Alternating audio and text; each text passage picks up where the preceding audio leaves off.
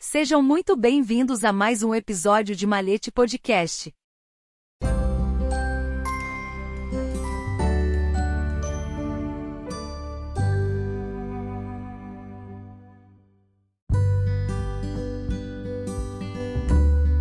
Os maçons ainda combatem o escravismo. Por Sérgio Quirino. O tema é muito interessante e pode, até mesmo, frustrar aqueles que acreditam santidade à maçonaria. Afinal, a maçonaria fez a abolição da escravatura acontecer no Brasil. Não foi bem assim. O desfecho contra a escravatura iniciou-se mais por questões econômicas do que humanitárias, com forte pressão da Inglaterra.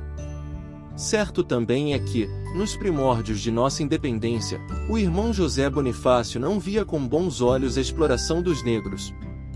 Porém, boa parte da maçonaria brasileira era composta por senhores de engenhos, barões do café e reis do gado, e não poucos eram sócios de navios negreiros.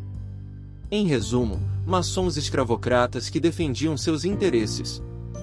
E não é difícil imaginar como eram calorosas as discussões em templo quando, na ordem do dia, seria tratada a libertação dos escravos. Tínhamos a ala escravocrata e a ala abolicionista, as quais, naturalmente, nunca chegariam a um denominador comum. Abro aqui um parêntese para uma divagação. Se à época houvesse WhatsApp e Facebook, ambos os grupos estariam fazendo o que vemos hoje, mensagens ridículas e infantis de mútua provocação entre nobres irmãos que alcançaram a plenitude. Retornando ao tema, a verdade foi que maçons do século XIX trabalharam para a libertação dos escravos.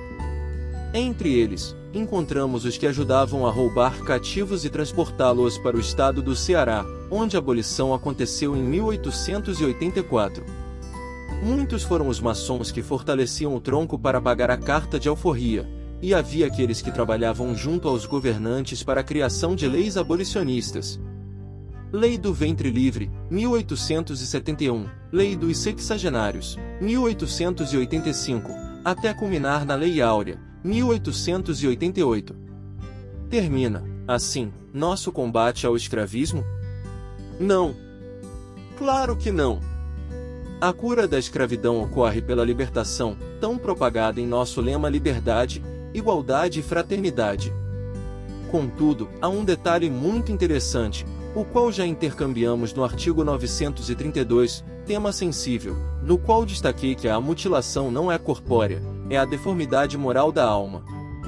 Assim também é a questão da impossibilidade de um escravo ser iniciado. Não podemos conceber o sentido exato da palavra, visto que o escravo é um ser obrigado a trabalhar contra sua vontade em condições indignas ou degradantes de trabalho, em atividades que não são ou são muito mal remuneradas. Diante de uma triste realidade econômica, muitos de nossos irmãos são escravos do trabalho. Porém, o pior dos senhores feudais, aquele que integralmente escraviza o homem, é a ignorância.